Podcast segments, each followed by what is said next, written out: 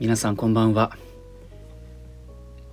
先週までは暑かったんですけども一気に寒くなってきて今一日の気温差も10度を大きく超えるような日になっています。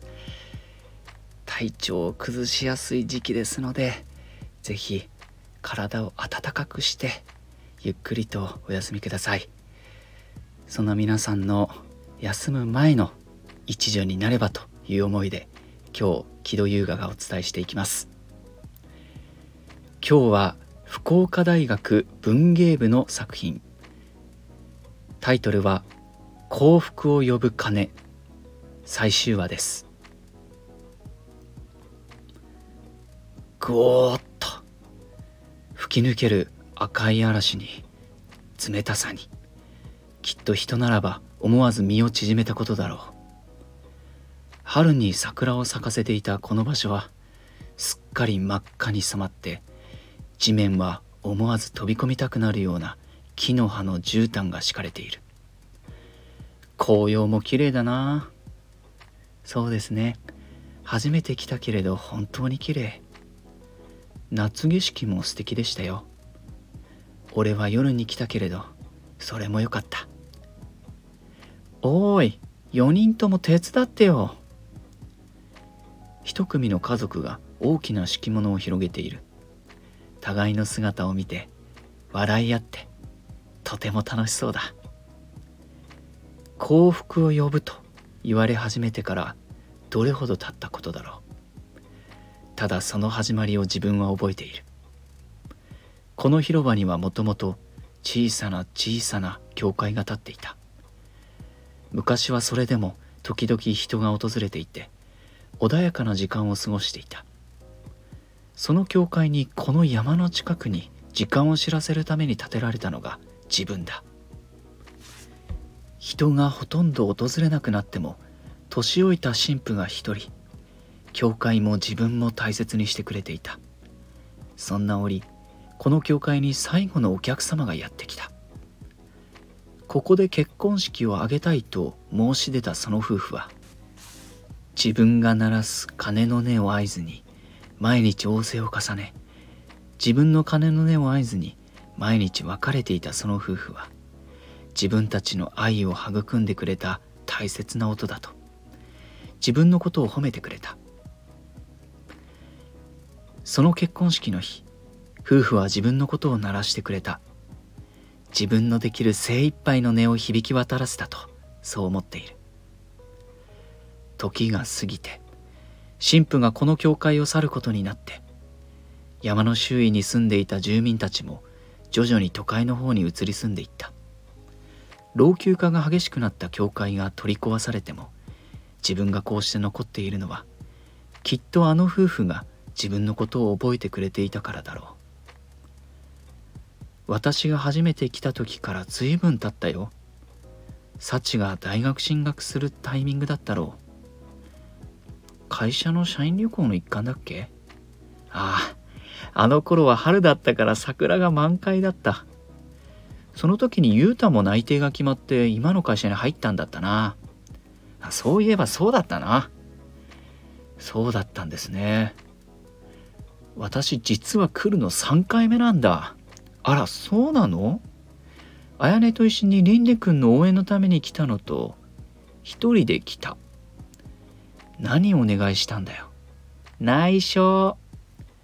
そうそう、しおりちゃん、ゆうたね、鬼女とお付き合いする前にここに来たらしいのよ。ちょ、ちょっと、母さん。そうなの？詳しく聞きたいな。家に帰ってなら。え、私も聞きたい。ああ、そういえば、英介も友達と来たって言ってた。今陸上の日本代表で活躍してるって言ってた人？そうそう。ここで金のねと友達に後押ししてもらったんだってさ。私と風太も来たことあるわ。まだあの子が小さい時に。前に言ってたな。その頃は本当に申し訳ない。いいのよ。今はちゃんと早く帰ってきてくれてるし。本当にいろんな幸せを運んできてくれているんだな。みんなの穏やかな声を聞きながら自分は少しだけ恥ずかしくなった。幸福を呼ぶと呼ばれているけれど自分は別に本当に幸せを運んでいるわけではない。ただ少しほんの少し大きな音が鳴るように精一杯体を揺らしているだけだ。その幸せを見つけたのはみんなで。その幸せをつかむために日々努力したのはみんなで。最後に背中を押してあげるだけ。あの夫婦のように幸せな門出が来ることを願っているだけ。この家族の話を聞きながらこの数年のことを思い出す。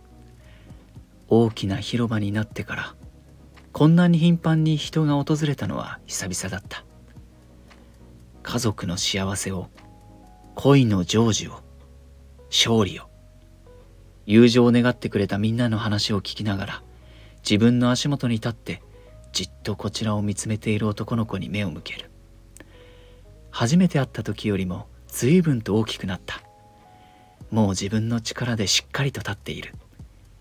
紐を力強く掴んだその子は力いっぱいその紐をそれについている舌を大きく揺らした。山の中全体に鐘の音が響き渡る。受験成功しますように。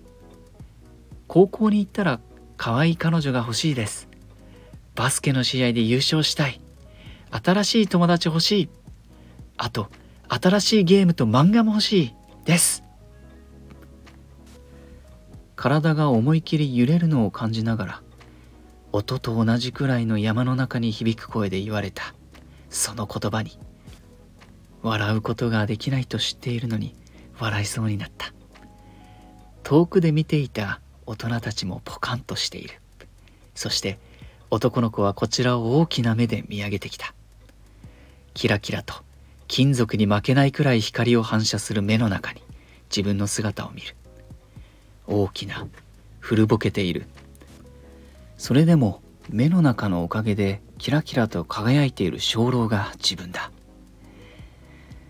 でもそれは俺がどうにかするので俺の知っている人みんなに幸せが届きますように。弾けるような笑顔と同時に風が吹く。色とりどりの葉っぱが飛び回り花吹雪のように彼の周りを待った。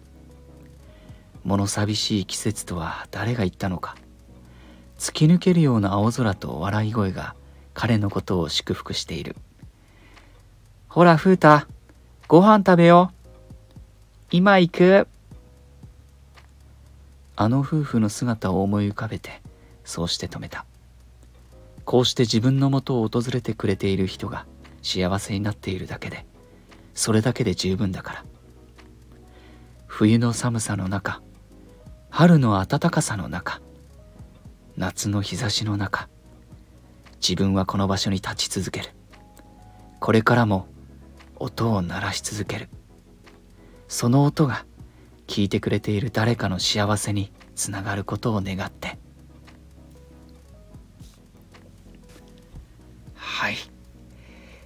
えこの幸福を呼ぶ鐘については4月の19日からえ今日まで7回に分けてお伝えしてきました。本当に福岡大学文芸部の皆さんありがとうございました。私はいつも朗読でこの作品を読むたびに学生の皆さんのこの想像力が豊かでいろんな思いが感情が巡ってくるような素晴らしい作品をいつも書いてくれるなと感服しています。これからもどうぞよろしくお願いいたします。皆さんはいかがだったでしょうか？今日はこの幸福を呼ぶ鐘をお伝えしました。それでは今日もごゆっくりとお休みください。